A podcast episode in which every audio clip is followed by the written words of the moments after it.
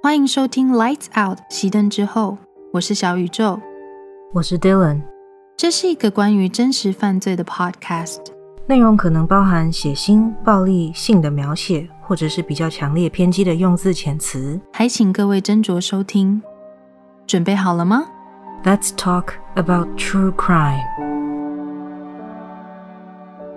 嗨，欢迎回到《Lights Out》熄灯之后第七集，我是 Dylan。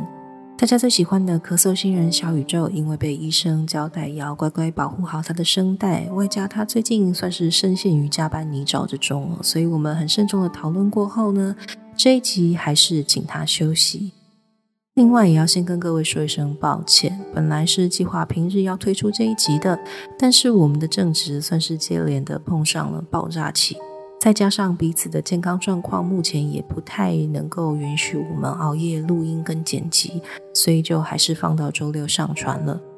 过去的这段时间，在扑浪、Instagram 还有各个平台上面，我们都收到了来自大家的关心，很多人都说愿意等待，希望我们要优先照顾好身体健康再回来。这个部分就真的很谢谢，很贴心的大家。因为这一集的主题主要是要接续之前讲到的内容，所以建议还没有听过上集的听众朋友们先去补一下第六集再回来哦。好的，那么就让我们继续来说说 The Night Stalker Richard Ramirez 的案件吧。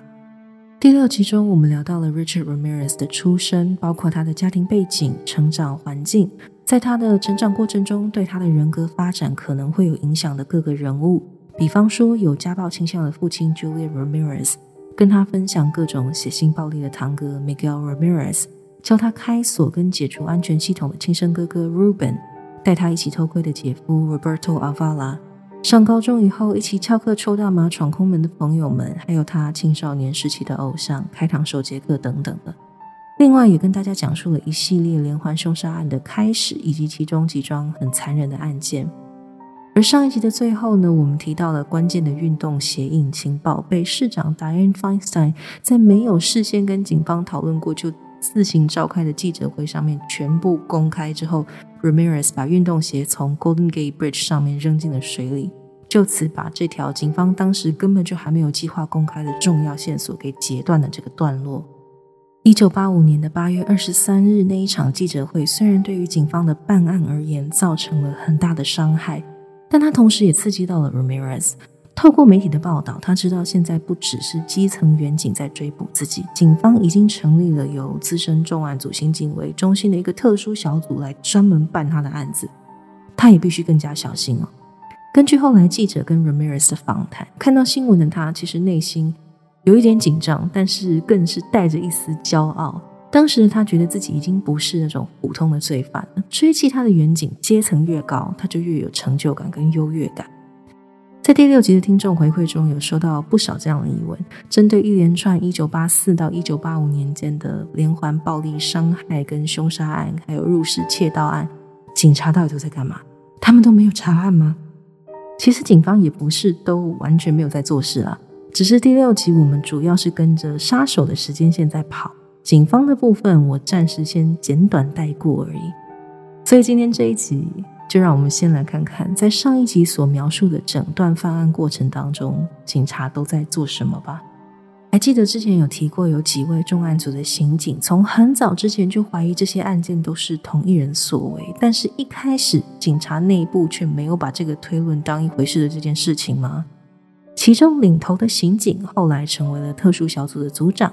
他的名字是 Frank Salerno。早在一开始，Jenny Vinco 老太太还有 Maria Hernandez del Okazaki 跟 Veronica Yu 的案件发生的那个时期左右，Salerno 刑警就有在警方内部的讨论当中提出了：哎，有没有可能是同一人犯罪这个推论？但当时被上级以证据不足这个理由驳回了。第六集中我们有提过，不同地区的警察其实没有到很合作啦。甚至在几起案发现场里面，哈，负责那个区域的警方会拒绝提供 Salerno 刑警任何的情报，包含禁止他进入犯罪现场搜查，也不让他听目击证人的口供之类的，种种都只因为他隶属于不同的分部。另外，我们也有提到过，加州的交通警方最初也没有把 Ramirez 在高速公路上面被盘查那一次，他不是弃车逃逸了吗？警方也没有把这辆轿车上交给重案组，而是把车子停在户外，风吹雨打日晒了好一阵子，这辆车才辗转的终于来到了特殊小组的手里。Salerno 刑警的办案之路可以说是阻碍重重，但也幸好他没有放弃，他一直都有在追查相关的案件。从一开始他提出这个理论，被上级驳回，然后也被同僚有点像嘲笑，觉得怎么可能是一个人犯下这么多的案件？你是疯了吗？到后来不让他去看现场，那他就去调照片；然后你不让他听证人的口供，那他就是去访问邻居。然后会去跟基层的远景对谈，我觉得这种种都是显示出他是真的很执着于这一系列的案件，而且也很庆幸他不断的在搜集证据，然后找到时机就向上级提出他的理论，所以最后才有了这个专案小组。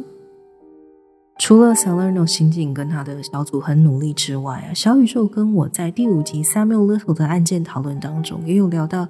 有许多位的受害者，无论是有幸活下来的，还是不幸丧生的，在他们生命最危急的那些时间里面，还是尽可能的抵抗、挣扎，甚至是拼死留下了把犯人最终定罪的证据。另外，这些生还者们也是需要非常大的勇气去接受心理治疗跟出庭作证。毕竟，每一次谈到相关的话题，他们就必须在脑内跟在心里再活一遍当时的场景跟创伤。Ramirez 犯下一系列的案件当中，生还的受害者们也都非常的勇敢。上一集中，我们有提到一位叫做 Whitney Bennett 的女孩。Ramirez 在一九八五年的七月五日深夜潜入这位十六岁少女的卧室。Ramirez 用修车用的铁锹狠狠的殴打 Whitney 的头部，并且试图用电话线勒死他。当时他被拉扯电话线并出来的火光给吓到了，双手一放松。头部已经被打得鲜血直流的维尼突然就深吸了一口气，这个让笃信鬼神的 Ramirez 认为是上帝要阻止他杀害这个少女，所以他当下抛下维尼就慌忙逃走了。案件发生后，隔天一早，维尼被家人发现之后，立刻就送往医院治疗了。短时间内，他什么也想不起来。虽然他年纪很轻，才十六岁，但根据警方后来的叙述，她是很坚强也很勇敢的一个女孩。维吉尼积极的接受治疗，也有配合警方在做心理咨询。没有隔多久，他就开始想起了一些片段。在一次的面谈当中，他又告诉警方，那天晚上他回家的路上，因为已经超过了门禁时间，所以他开车有点超速。他有频频的回头确认一下后面有没有警车，但也就因此，他可以非常确定的告诉警察说，当时回家的路上自己没有被跟车。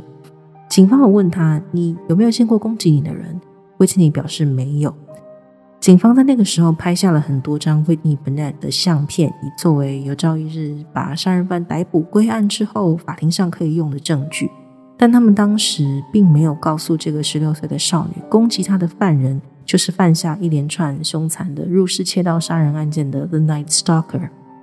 虽然 Whitney Bennett 迟早会发现这件事，但我想，也许当下警方没有说，有一部分也是为了保护她。就不希望造成她二度心理或精神上的创伤吧。这边我要补充一下，上次我没有提到为什么警方这么快的就把 Bennett 的暴力伤害案件跟 The Night Stalker 的案件连在一起。警方在搜查现场的过程中，他们有在凌乱的床单上面看到一枚当时还没有被丢掉的球鞋的鞋印。接到报案的时候，Salerno 刑警本来只觉得听起来跟之前的入室窃盗伤害或凶杀案可能有一点相似，但他一听到那一枚鞋印的情报，他立刻就明白了。在查资料的期间，我发现接连几位受到 Richard Ramirez 攻击的生还者们几乎都很坚强。试想一下，如果今天是自己遭遇到了这样的事情，或许有很多人都会因为心理或生理上的创伤感到害怕。并且在凶手被逮捕归案之前，会选择隐姓埋名，躲得越远越好。但曲凡 Maria Hernandez 就是被开枪打中，但子弹很巧的打到钥匙串弹开活下来的那一位；Carol Kyle 为了保护儿子一直保持冷静，被性侵又被殴打的那位护士；Sophie Deckman 六十三岁的精神科医护人员，她被袭击之后也遭到性侵；还有刚才提到的 Whitney Bennett。以及另外几位幸存者们，他们都很愿意配合治疗，而且都很积极，并且尽自己最大的能力，一直配合警方去回想，试图去拼凑关于凶手的各种细节。这真的真的需要很大的勇气哦。包含 Maria Hernandez 小姐在市长 Diane Feinstein 公开了她那一张不是很准确的犯人肖像画的时候，她还打电话给警方说：“我觉得那张画不对，你你们是不是要重新画一下？”这样就在大家这么努力的去拼凑之下，再加上特殊小组的刑警们跟监视人员们，透过很仔细的回顾过去几起凶杀案现场跟目击证人给的口供，这线索全部整理起来。警方终于理出了关于凶手的一套叙述。第一点是一位男性，第二点身高约莫一八零左右，第三点一口烂牙，身上还散发着臭味，第四点留着凌乱的中长发，第五点穿着一身黑衣黑裤，有时候还会戴着一顶黑色的鸭舌帽，第六点可能是西班牙裔，肤色不深，第七点。可能对强制性的性行为、捆绑或手铐，以及对撒旦教有研究或有执念。第八点，穿着十一号半的鞋。第九点，说英文有一些口音，并不是十分的标准。第十点，按照他的攻击模式，很可能有参与过越战或在军中服役过。听到最后一点，我当时觉得有点毛哦。Ramirez 本身并没有从军过啊，真正参与过越战的人是谁呢？是对他影响非常大的堂哥。Miguel Ramirez，所以说 Richard Ramirez 从 Miguel 身上学到的东西，还真的是学以致用啊！这一份叙述被传送到各个分局之后，特殊小组可以说是每天每天接电话接到快手软。重案组的刑警后来只要一接到说我们抓到嫌疑犯这种电话，第一个反应就是问对方他鞋子穿几号，只要不是十一号半。重案组的刑警们可是会非常不客气的立刻挂你电话。除了各个辖区不断涌入的电话以外呢，因为亲爱的市长在记者会当时也公开了这个特殊小组的存在，甚至把主要的重案组刑警的名字们都讲了出来，所以负责小组侦查的刑警们除了辖区电话要接，民众的电话要接，现在还有媒体的电话要接。还记得上一集的开头，我们有提到了 Night Stalker 犯案期间枪支的贩售量啦、护卫权的价格，还有防盗系统跟锁匠的生意都有大幅成长的这件事情吗？爆炸性的成长期就是在记者会之后。我知道上一集播出之后呢，有非常多的听众私讯给我们说：“请问市长是在干什么？他有没有带脑袋？他是来闹的吗？”我知道，因为在刚开始读到这一段，我也是会觉得 “What are you thinking? Why would you do that?” What was the point? Are you what what? 但是后来想一想，或许市长也是有他的用意的。比起他们加派非常非常多的警力到各个大街小巷去巡逻，那不如把所有资讯公开，会引起恐慌。对，一定会的。但是大家会因此去自主加强防卫，以避免未来有更多的案件产生，这也是有可能的。毕竟在那个时候，就记者会召开那个时期左右，警方还不知道 The Night Stalker 的行为模式，他不知道他选择下一个受害者的标准，再加上当时他们连个嫌疑犯的人选都没有，所以这或许就是市长的一种策略。但是话又说回来，关于那一枚鞋印的事情，还有那些犯罪现场的照片，甚至是那些重案组刑警的名字。我都觉得你要公开前，是不是要跟你的伙伴们讨论一下呢？总之，就因为了这场记者会之后，这个小组在办案的过程当中，就有很多的媒体不断的来干扰，导致了特殊小组没有办法很及时顺利的透过无线电或者是用电话跟各个辖区联络，还有说明情况。于是乎，重案组的刑警们就想到了一个办法。索恩诺刑警录制了长达二十分钟的影片，内容包含了各项调查进度。关键证物的说明、被害者的验尸报告，以及幸存者对于案件的回忆叙述的共通点等等的这一卷录像带被用一个极机密的标准对待，只有在警方内部公开。另外一项办案的重大进度呢，是 Ramirez 被高速公路警察拦下来之后徒步逃逸嘛，来不及开走被扣留的那辆赃车，也是在等待多时之后，终于来到了重案组刑警这边。虽然车子外部的指纹都已经被风吹日晒给消磨掉了，但他们还是在车子里面找到了一张牙医诊所的约诊卡，还有一本黑色的小电话簿。电话簿里面只写着五组号码。对于警方而言，这可能是继鞋印之后找到最大的线索。他们向电信公司查询这五组号码的拥有者，并且透过约诊卡找到一间当地的诊所。根据诊所的约诊记录呢，患者是一位叫做 Richard Maynard 的男性。经查证之后是假名了。他最近一次的看诊记录是七月三号。换句话说。如果重案组刑警可以在这台赃车一开始被扣押的时候，差不多是五六月左右，就有机会进行搜查的话，那么他们在七月三日的那个时候就应该会派人驻守在牙医诊所，等待嫌疑人出现，也就十分有可能在那个时候就逮到 The Night Stalker。牙医师告诉警方呢，这一位叫 Richard Maynard 的病人，他的牙齿状况非常的糟糕，因为牙周病的关系，他会感到很疼痛。需要长期回诊治疗，于是乎，特殊小组便指派了一些便衣员警轮番的卧底在这间诊所的内外。他们被上级交代，一刻都不准松懈。这个 Richard Maynard 很可能就是很凶残的 The Night Stalker，只要发现他，立刻逮捕。警方也从牙医这边取来了 Richard Mayner 的牙齿的 X 光片，就跟几位幸存者形容的一样，就满口烂牙。警方呢，把 Richard Mayner 的 X 光片跟牙医师提供的患者外貌描述传给了洛杉矶市区附近所有的牙医诊所，告诉他们，如果有这个病人来看牙齿，必须立即通知当地警方。这一步走得非常聪明，但也很可惜哦。Ramirez 也是有发现自己的约诊卡跟电话簿都丢了，所以他并没有再去治疗他的牙齿。至于电话簿内的号码有没有派上用场，这个部分好像是没有。因为我查的资料当中只有提到有找到几个号码这一段，但后来的过程中就再也没有提起这本电话簿了。对于重案组的刑警们而言哦，媒体公开了这几位刑警的身份跟长相，换言之呢，凶手不是没有可能会针对这几位刑警或者是他们的家人做出那种示威式的反击。那除了将当地警方拥有的资讯跟线索统整起来。特殊小组也联络了 FBI 的行为科学组 （Behavioral Science Unit）。那 FBI 除了派来两位行为科学组的探员以外呢，也让两位 ViCap 的组员一同加入。诶，大家还记得 ViCap 是什么吗？在第五集 Samuel Little 的案件当中，小宇宙有提过这个单位，在这边帮大家复习一下。ViCap 的全名是 Violent Criminal Apprehension Program，是美国针对暴力犯罪所设立的一个单位。各个层级的执法单位，它会一起共享，主要由 FBI 所建立的一个资料库。资料库的内容呢，则是由当地的警方将暴力案件的细节进行登录。简单来说呢，这个负责追捕的 Night Stalker 的专门小组可以说是越来越壮大了。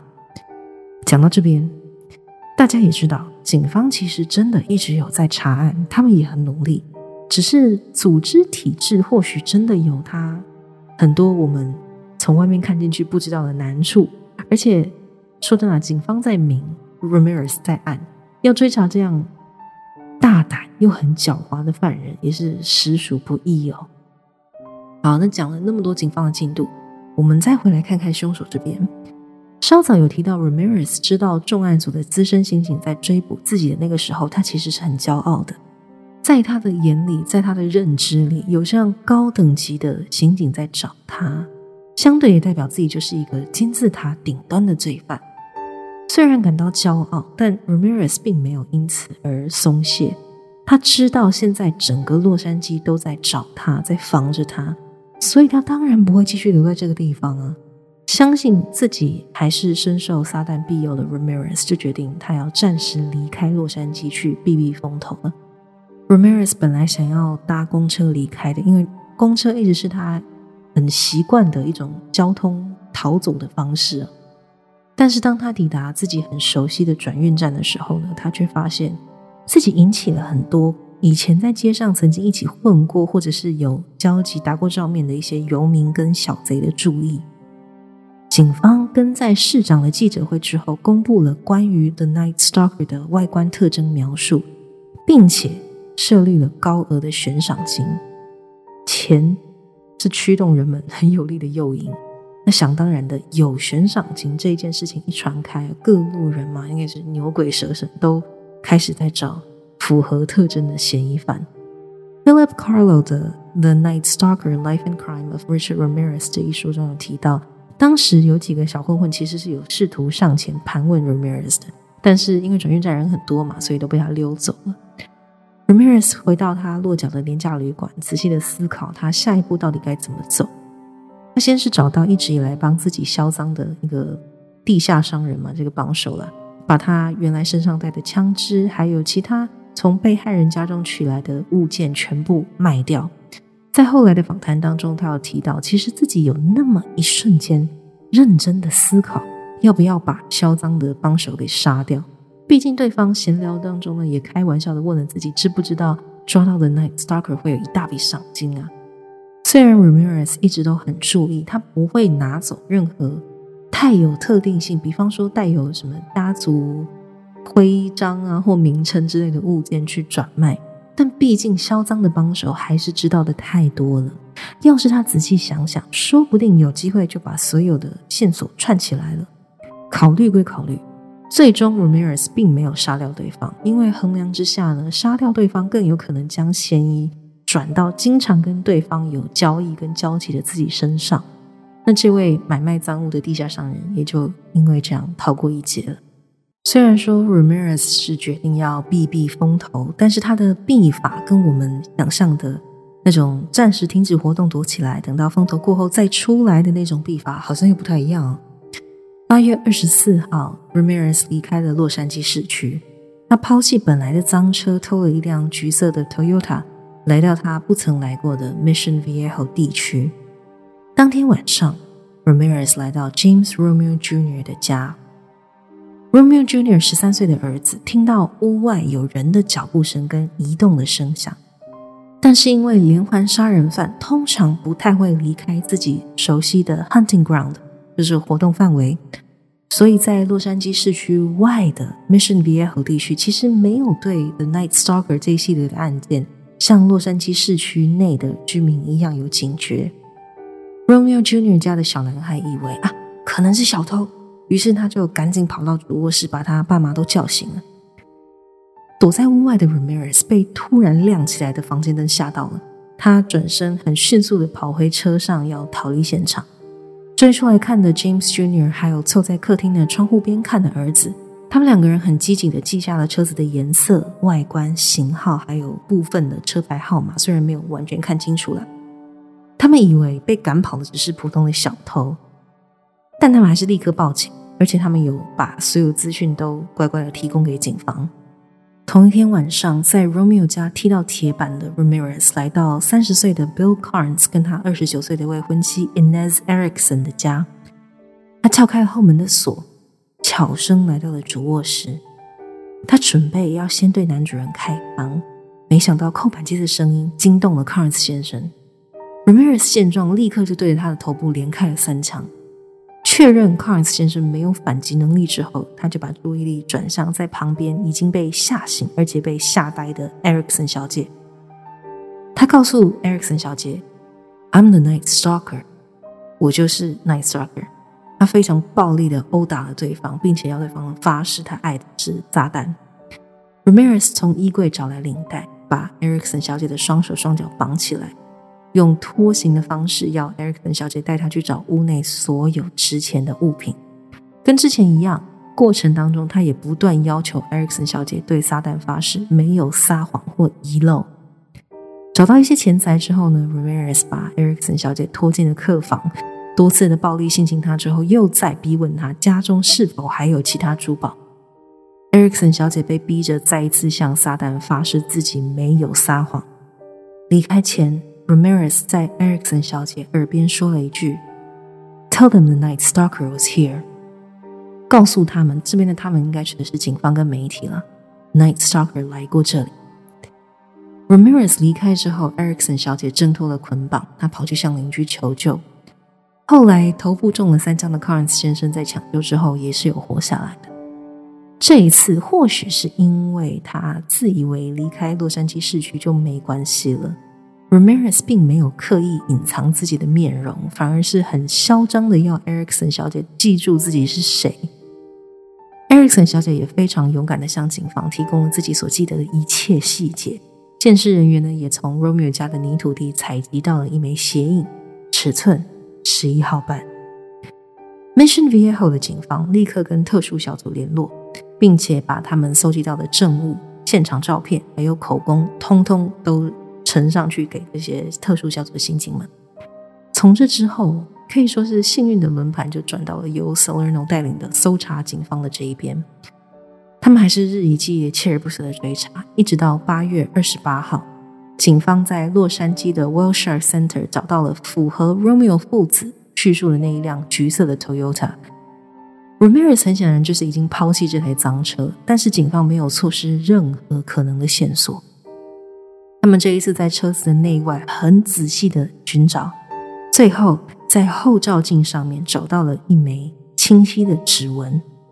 Ramirez 一直以来都会很小心的把车子上任何可能留下指纹的部分都擦拭过，就唯独这一次，他漏掉了靠驾驶座的那个后照镜上面的这一枚指纹。警方将清晰的指纹送进系统做比对，结果出炉了。就是来自德州，今年二十五岁，但是前科累累的 Richard Ramirez。这个时候，警方做了一个很聪明的决定，继上一次的悬赏金之后呢，他们又透过了媒体，把一九八四年十二月因为偷车被捕而拍下的 Ramirez 的照片，在城里各处大力的放送。顿时之间，所有的电视荧幕、杂志封面、报纸头版上，满满的都是 The Night Stalker 的报道，还有 Ramirez 的照片。记者会上，警方的发言人表示：“We know who you are now, and soon everyone else will. There will be no place for you to hide.” 我们知道你是谁了，很快的，所有人也都会知道，你已经无处可躲。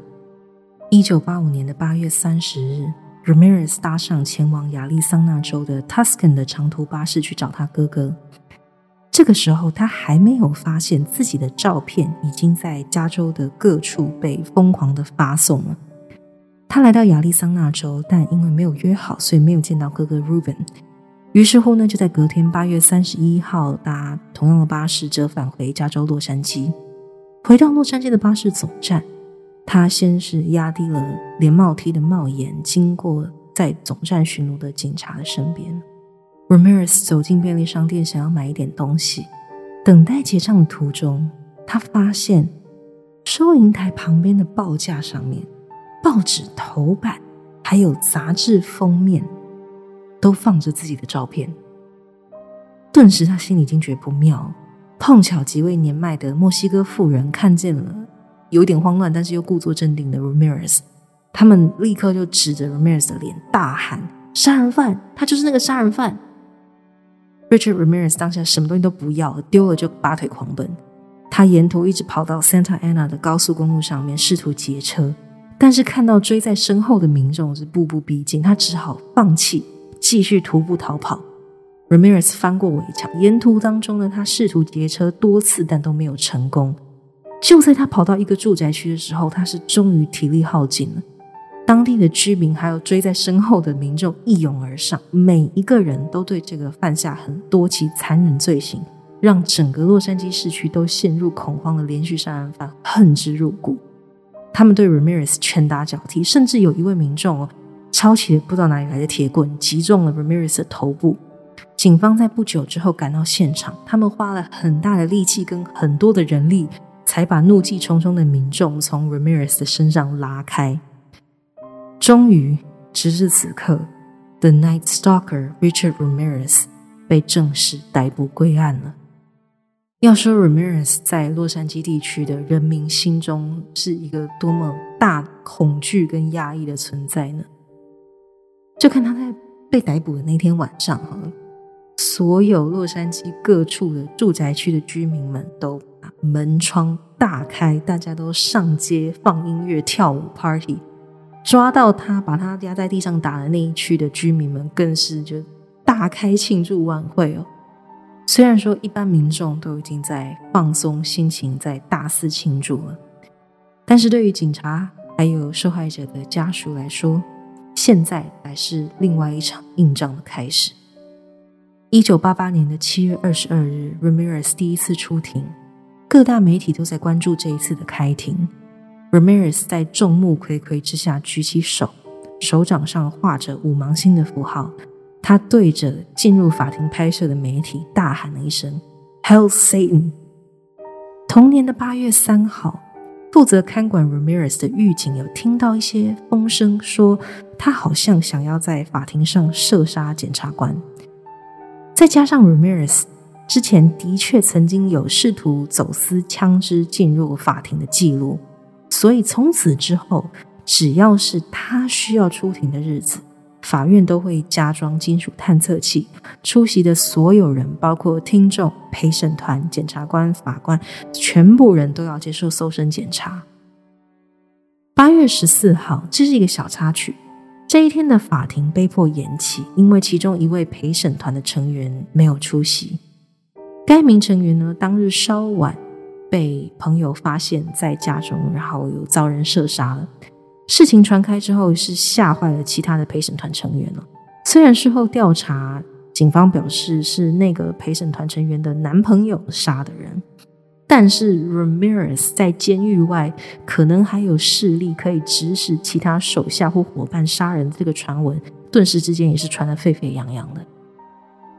一九八九年的九月二十日，在经过一段很漫长的法庭公访，Richard Ramirez 针对十三起谋杀、五起蓄意谋杀未遂、十一起性侵以及十四起入室窃盗罪被判有罪。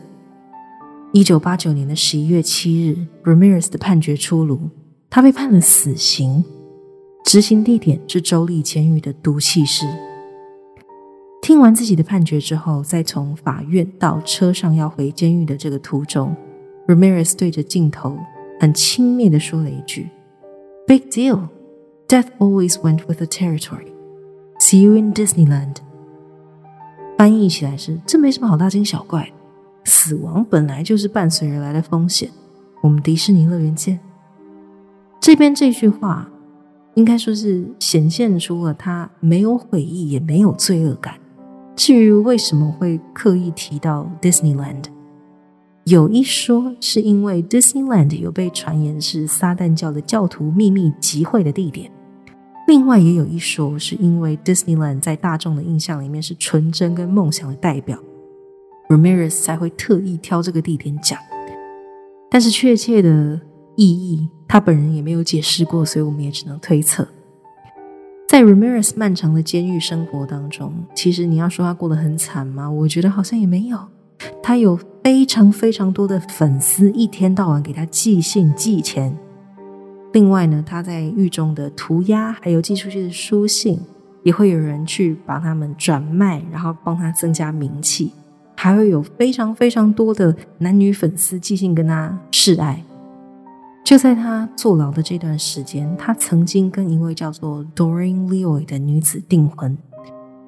Leoy 前前后后写了超过七十五封信给 Ramirez，并且表示哦，在 Ramirez 被送进毒气室处死的那一天，他也会跟着自杀。他们两个人后来的确有在监狱办过一个蛮风光的婚礼。但他最后在一九九六年还是抛弃 Ramirez 离开了。据说离婚的原因是聚少离多。关于这一点，之后如果有案件有碰到相似的，是粉丝寄情书，然后还谈恋爱、结婚，甚至生子的这些事情，我们会再多加讨论。后来 Ramirez 就有跟一名女作家订婚，但最终就也没有结果。Ramirez 曾经在二零零六年申请重审跟假释，但是都被驳回了，想当然的。但他的律师也没有放弃帮他上诉了，只是都没有成功。最后在二零一三年的六月七日，也是在他被捕后的第二十八年，五十三岁的 Richard Ramirez 因为癌症跟并发症，死于加州的 Marine General Hospital。Richard Ramirez 作为 The Night Stalker 的一生结束了，但可以讨论的事情还有很多。首先，我想要来聊聊上回节目最后小宇宙有提到的撒旦教的部分。我理解宗教信仰在很多人的生命当中占了蛮大的比重，也可能是不容置疑或者是不可否定的。也许信仰对你而言是很敏感、很神圣的一件事情，而且是不可以轻易讨论的话题。那如果正在听节目的你是属于这一类的人呢？接下来这一段要请你认真的考虑跳过。我对于宗教学并没有特别有研究，所以如果有听众对这部分有更深的了解，或者是我可能有说的不太正确的地方，还请透过留言或写讯息告诉我。在谈论撒旦教跟 Ramirez 的关系之前呢，简短的说明一下撒旦教的定义跟起源。撒旦教 Satanism 顾名思义就是以撒旦为中心的信仰。近代的撒旦教始于一九六六年，也就是撒旦教会在美国成立的那一年。几乎啦，普遍来说都是属于一种比较私人、比较小众的信仰，它不是那种很公开、很主流的信仰类别。最初，撒旦教或者是恶魔信仰 （Devil Worshipping） 曾经是历史上天主教徒用来代表不同于自身宗教信仰分支的一个词，一直到后来，它才发展成了自己独立的一个宗教。撒旦教主要是以美洲跟欧洲地区为主。目前，Satanism 主要有两个类别。一种是有神论 （theistic），另外一种是无神论 （atheistic）。有神论的一派呢，他们把撒旦视为他们的信仰，但是比起是一个有神力的一个超自然的存在，更像是一种精神象征。而无神论这一派，则是将撒旦视为代表部分人类特质的一个象征。在查关于撒旦教的资讯的时候啊，许多网站跟文章都有提到，其实电视电影中常见到的以 Satanism 撒旦教为名，做出绑架跟杀害孩童、残杀动物去献祭等等的，普遍来说不是事实。当然，或许世界上的某个角落的确有人以这个宗教的名义在做这样的事情，但是无论是有神论的还是无神论的撒旦教派，在他们的教义宣扬当中，都并没有提到提倡。偷拐抢骗、作奸犯科、杀人放火这一类的事情，比起说打着撒旦教的名号犯案的数量，更多的是由不同的人们创造出来的邪教信仰。比方说第一集提过的人民圣殿教跟琼斯镇事件，还有最近初快有提过的曼森家族的案件等等，由这些邪教所引起的犯案的数量，会比打着撒旦教名义去犯案的数量还要更多。邪教非常有可能把撒旦引用为他们所信奉的一个超自然的存在，但这并不代表所有信奉撒旦的宗教都是邪教。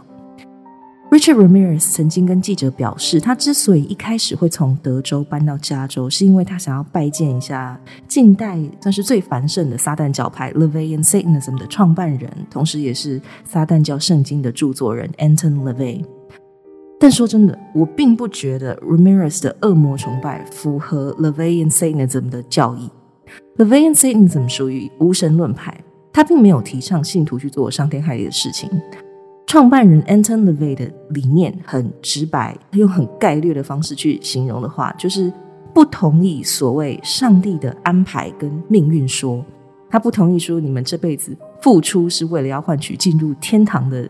这个机会，而是提倡人的思考力跟判断力，他要大家活在现实当中。就是呃，比方说，不同的宗教可能会提倡说，人的七情六欲是很世俗的事情，但是在 Levian Satanism 表示的是，这些事情就是你活着的现在，是反而是你该专注的事情。那从网络上找到的教徒访谈当中。有人有提到，Anton LaVey 虽然喜欢很戏剧化的穿着，比方说黑色的长袍，他的肢体语言也都很有张力跟戏剧效果，但他其实是一个很理性、很实际的人哦。在《Into the Devil's Den》这个前导片当中，有几位信奉 LaVeyan Satanism 的人们被问到说：“哎，你为什么会喜欢？为什么会选择这样的信仰？”其中有一位的回答，因为之前我并不知道，所以听到的时候还蛮惊讶的。那位被采访的人回答说。Homosexuality, asexuality, bisexuality, transsexuality, not as a tolerance, but as a celebration. 同性恋、无性恋、双性恋、跨性别者，这些都不是要试着忍受或妥协的事情，反而是被庆祝、该被庆祝的事情。信徒们都表示说，Levian Satanism 是一个很和平、很独立自主的信仰，就跟我一开始有提到的那个无神论的这一派的撒旦教。Anton LaVey 提倡的是。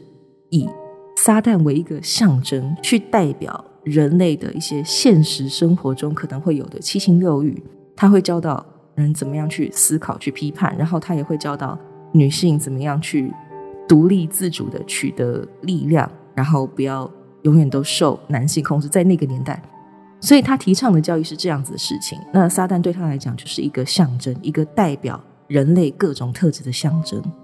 那有些人可能会好奇说：“你有这么多的象征可以选择，为什么一定要选撒旦？”我觉得这可能跟美国主流的宗教信仰有关系。毕竟 l e v i a n Satanism 是发迹于美国嘛。那美国的主流信仰就是天主教，而 Anton LaVey 当时提出来他这样的理念，或许跟他所接受到的，还有可能主流的天主教的信仰会有冲突。那么他选择的可能就是一个跟天主教来说是。反对反立场的存在来代表它的象征，我觉得这是有可能的。但是我其实对于撒旦教真的是没有很深的研究，所以这只是我个人的猜测而已。那 Ramirez 虽然说自己是一个 Satanist，而且他想要见 Anton LaVey，他崇拜他，但是他的所作所为跟他的信念就不合乎 LaVeyan Satanism。小至不爱干净、不刷牙、不洗澡，大到犯下烧杀掳掠这些残忍的案件，这些都不是 Anton LaVey 的。Levian Satanism 所传扬的行为跟内容，有一个可能，当然这只是我的推论。Ramirez 家族是一个非常虔诚的基督教信仰的家庭，也许因为 Richard Ramirez 从小接触到关于撒旦跟恶魔的形容，这些资讯都是来自于家庭信仰跟教会的教导，他们给的关于撒旦跟恶魔的定义。通常这种情况下，撒旦在天主教或者是基督教的理念看起来都会是一个属于恶的代表，以至于 Ramirez 才会认为自己所做的一切都是为了恶魔做奉献。嗯，简而言之啊，我不认为 Ramirez 的恶魔崇拜等同于 Anton LaVey 所创的撒旦教派，他自己所信奉的更像是他自己内心或者是脑内对于这个信仰、对于恶魔的解释。是他自己的理念，而不是真正的撒旦教派。上面叙述到的部分当中，我的意思并不是指撒旦教都是好的，而基督教跟天主教是不好的，不是这个意思。具有规模的宗教信仰常常会衍生出许多小分派，每一个派系时间久了之后，也可能会发展出对于这个宗教这一个大的宗教来说的不同的定义，差别可大可小。无论是哪一种宗教的哪一个教派，都有几率会出现一个偏执的极端。我并不觉得哪一个宗教优于哪一个，也没有在提倡就是全员投奔撒旦教好不好，意思没有。宗教信仰终究是带给人们内心跟那情绪上啊，或者是理念上，或者是就心里安稳的一个管道。无论今天你选择哪一个信仰。只要他能够给你一些精神支柱，让你继续好好的过每一天，要劝善不劝恶，不要像 Ramirez 一样打着这样的名号去做坏事。那你选择什么宗教，你自己喜欢就好，你开心就好，这是很私人的事情，我并不觉得有什么不好，有什么不对的。接下来，我想再来看看第五集当中有提到的性癖好跟性幻想的部分，这两样 Ramirez 都有，而他也很刚好的体现出了我们上回讨论的结果。首先，我们来看看 Ramirez 的家庭对于呃性这件事情，也许是因为家教比较严格，或者是信仰的影响。他在遇见堂哥 Miguel Ramirez 之前，对于性这件事情并没有太多的接触跟了解。嗯，我想许多人第一次接触到跟性行为有关的事物，也许是透过图文创作啦，或者是色情片，又或者是电视电影的床戏段落。那 Ramirez 呢？很有可能就是 Miguel 堂哥 Miguel 炫耀给他看那一系列在越战中拍下的持枪强暴当地妇女的照片。我认为 Miguel 对于 Ramirez 的影响是很深远的，是他把暴力跟性这两件事情连在一起的，也是他教会 Ramirez 如何迅速安静的杀掉一个人。对于 Ramirez 而言，这或许就在他接触到这件事情还是少年的时期，在他的潜意识当中埋下了一个念想跟一个执着。透过案件的描述，我们会发现他对于女性特别的残忍。潜入屋内之后啊，男主人们几乎都是被用一种速战速决的方式优先排除掉之后，Ramirez 才会花比较多时间在女主人身上。在 YouTube 上面有一个关于 Richard Ramirez 的访谈纪录片，当中有一个心理学家就有讲到，他们一开始在研究这个案子的时候，会以为是两个人在犯案，因为杀害男主人跟女主人的方式太不一样了，这感觉不像是同一个人会有的行为模式。但是在后来去了解到 Ramirez 的思考方式，他的目的地之后，他们才会觉得说：“哦，Yeah，it makes sense。”这是我我懂了，我懂，我知道他为什么会这样做了。Ramirez 会幻想自己。强暴杀人的过程，那对于这个过程的想象也会带给他很大的生理上的兴奋感。再加上堂嫂 Jessie 被枪杀之后，Ramirez 曾经回到现场去找堂哥 Miguel 要找的一些珠宝首饰，这一点也加在了让 Ramirez 感到兴奋的条件当中。他的性幻想涵盖了暴力伤害、强暴、束缚、偷窃或者是抢劫，还有杀害。再来是在案件叙述中，我没有提到这一点，因为跟案情比较没有关系。但是有资料指出，Ramirez 是一个恋足癖，在没有犯案的日子里面，他有时候会照记。然而，他不是每一次都能够顺利的对招来的性工作者们起生理反应。或许是因为这些性工作者们跟他在做交易的过程当中，并没有那种强制性的感觉，所以他没有办法引起他的兴奋感啦。那在没有顺利起反应的时候，Ramirez 会要求这些性工作者们让他摸跟把玩对方的脚。他也曾经要求对方用脚摩擦他的生殖器官，建议达到高潮。但是他却不曾对于受害者们提出这样的要求。我觉得也蛮，这也是蛮值得讨论的一件事情哦。那在第五集当中呢，我有提到过研究报告有显示，青少年时期形成的性幻想跟性癖好是很常见的。在暴力犯、杀人犯当中也是很常见的。这些人呢，他们所拥有的性幻想跟性癖好，特别又以不正常的捆绑、束缚、虐待等等的比重比较重。这边讲的不正常 （abnormal） 是指非正常性交类的癖好跟幻想，并不是表示说这些幻想跟癖好是错误、是不对的。那我们之前有说过，人有性癖好跟性幻想并不可耻，也不是问题。真正会成为问题的那个点，是当这些幻想跟癖好被付诸于现实，然后对自己或对他人造成了伤害的这件事情。Ramirez 拥有性幻想，也有性癖好。他的性癖好在性工作者同意提供这项服务的情况之下，完全不是问题。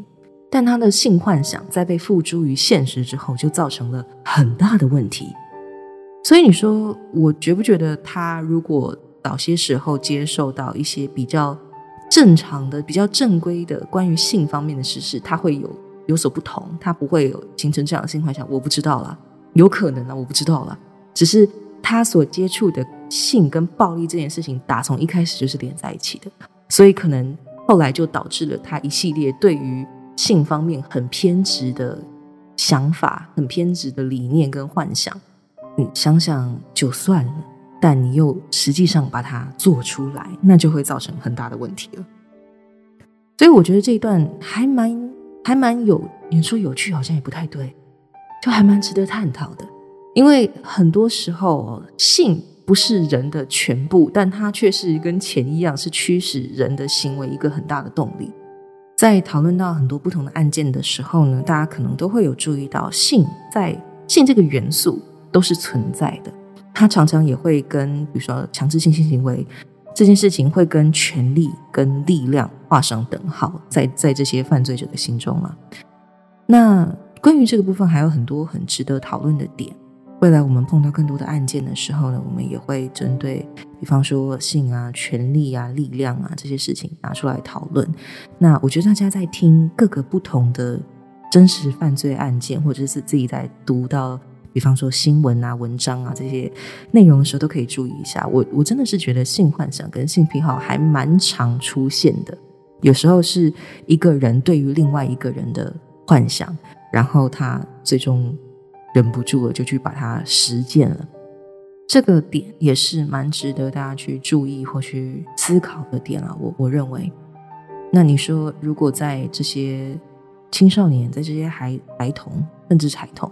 在他们很年轻的时期，在对性这个事情还没有一个很成熟的概念的这个时段，就先给他们一个很健康，不能说正确，但是是一个健康的对于性这件事情的态度跟观念的话，还有包含了尊重彼此，然后知道什么事情是可以做，什么事情不可以做，给他们这样的教育，给他们这样的观念的话，会不会有机会降低性暴力犯的几率呢？我觉得会，我个人觉得会，但是这点也是可以讨论的。那如果你们有不同的想法，也欢迎来跟我们说。我们最喜欢跟大家讨论事情了。这一集想最后跟大家讨论的点呢，是这一季不断被重复提起的“天生的还是后天形成的 ”（nature versus nurture） 这一件事情。之前小宇宙讲述的 Samuel Little 常常被形容是天生的杀人犯、天生的 psychopath，而 Richard Ramirez 则被后来的许多研究学者们称为后天养成的 psychopath。我们把他的成长环境综合起来看。第一点，他出生前，母亲因为工作环境还有居住的地方，虽然 Ramirez 生出来的时候看起来是个健康宝宝，但是还是有可能因为环境的因素，对于胎儿的发展、脑部发展有形成影响。第二点，Ramirez 小时候是一个很害羞内向，不会在学校捣蛋作乱的孩子，他的个性是后来才改变的。那他改变的契机呢？就是第三点，他的头部曾经在他还是小孩的时候受过两次创伤，而且在第二次受创之后，他开始会有颞叶癫痫症。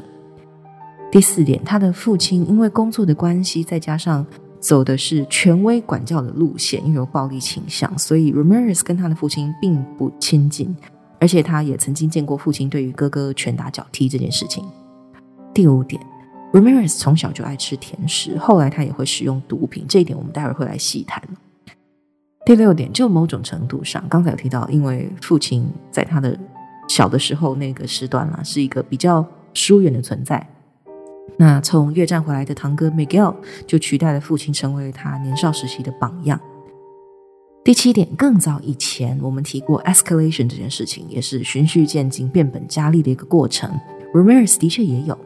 他从偷窃、偷窥、猎杀动物，到入室窃盗、偷车、暴力伤害，然后是凶杀、谋杀。他也不是一开始就直接杀人的，而是有经过一个 escalation period 的。第八点是恶魔崇拜，Ramirez 对于撒旦有着很深的信仰跟执着。之前提到的案子当中，有些时候会因为犯案过程不太顺利，Ramirez 就会认为是神要阻止他以恶魔之名去伤害这些人，所以他会吓到逃走。他也会在犯案现场画上五芒星符号，也曾经在受害者的身体上画上五芒星符号。在后来被逮捕，然后出庭之后，上一次我们附上的照片里面有 Richard Ramirez 出庭的时候，在手上有些资源说他是。刻下这个印记，有些资源说他是画下这个印记。总之，他就是在手掌上画下了五芒星的符号，并且对着镜头举起手，然后大喊 “Hell Satan”。他也会要受害的女性们对于撒旦进行各种发誓。他相信自己所做的一切都是在为撒旦奉献。综合以上几点，大家也可以看出，Ramirez 的一生当中受到了来自非常非常多面向的影响。这边我想要特别聊聊头部重创跟爱吃甜食的部分，我想这两者或许是有关系的。今天的补充资料里，我会附上关于儿童时期脑部受到重创可能会导致后来人格发展出现障碍的研究，内容还蛮生硬的。我觉得我可能没有办法把它讲得很专业、很完整、很易懂，所以在这边很简略的跟大家稍微提一下。那有兴趣的朋友们可以花点时间去爬爬原文。人的大脑的不同部位控管着不同的功能。之前也有许多很著名的案例，是大脑受伤之后呢，这个人的性情就大改。本来很和气、很和蔼的一个人，突然变得很焦躁易怒，没有办法控制自己的情绪，甚至有些人会出现记忆上的障碍，或者是脸部辨识上的障碍等等的都有过。Ramirez 在孩提时代，他的头部曾经受过两次伤，而且这两次都不是轻伤。都有让他陷入一个昏迷的状态，而且还要送医救治。当然，他死后大脑并没有被拿出来研究过，就我所知是没有。但是，我想他在第二次受伤之后会开始癫痫，呃，癫痫是指脑部不正常放电的状态，这些都是会不断在刺激他的大脑的事情。他逐渐变得疏离，而且他也曾经说过自己无法控制他的愤怒。到后期，他只要因为愤怒。感到情绪高涨、很焦躁，就会有冲动想要伤害别人。那为了排除这种状态，他就会付诸行动。所以其实我还蛮好奇，他的大脑跟正常人的大脑有什么不一样。在讲 Samuel Little 的案子，我也曾经提过，我也很好奇，如果 Samuel Little 在过世之后，能够研究一下他的大脑跟正常人的大脑有什么不一样，再跟 Richard Ramirez 的大脑比起来，看看先天被人家称为是先天 psychopath 跟被人家称为是后天养成 psychopath 这两个大脑有什么不一样？我觉得是很值得研究的事情，但是这可能是不不能够被实践的事情了。那为什么我会说爱吃甜食可能会有关呢？糖分其实也是一种会让人成瘾的物质。有小孩的爸妈们可能都知道，孩子吃太多糖会陷入一种很亢奋的状态。二零一六年曾经有研究报告指出，摄取过多的糖分导致血糖飙高，可能会对记忆。造成影响，也可能对情绪控管跟大脑造成实质的影响。因为糖分其实过多糖分在在血液里面流动，对于血管是很不好的。摄取糖分还会刺激大脑分泌多巴胺 （dopamine）。多巴胺是一种会让人感到情绪愉悦最主要的化学物质。Ramirez 长期大量的吃甜食，到后来他使用大麻致幻剂、吸食跟注射骨科碱，到最后一连串的凶杀案。大家有没有发现，他一直都在追求一种？兴奋感，psychopath 有一种特质，就是他们没有办法在现实生活中的人事物当中找到这种兴奋感，所以他们会一直追求很更强烈、更强烈的刺激。那以上这几种物品都会造成脑内化学物质产生改变，都会分泌 dopamine。Ramirez 对于这些能够让他排除情绪暴躁跟焦虑的事物，可以说是呈现一种已经有点成瘾的状态。也许这真的只是。我个人的臆测啦，在大脑受伤之后，它需要更强烈、更直接的刺激大脑，才能够分泌足够的多巴胺，让他感到快乐。然而，成瘾这种事情，就像我们刚刚提到，psychopath 会需要越来越多、更强烈的事物去刺激，才可以达到跟以前一样的状态。对于这些事物产生依赖，也会产生忍受力 （tolerance），所以久而久之就会像 Ramirez 一样，就会采取越来越激烈的方法，借以达到。跟原先那样一样快乐的状态。虽然说，我也认为 Richard Ramirez 有很多的行为都是后天养成的，但是我并不认为都是环境害得他没有责任。这种看法是正确的。之前在节目上有讨论过人性本善或本恶，还有先天条件跟后天环境对于一个人将来会不会成为犯罪者的影响。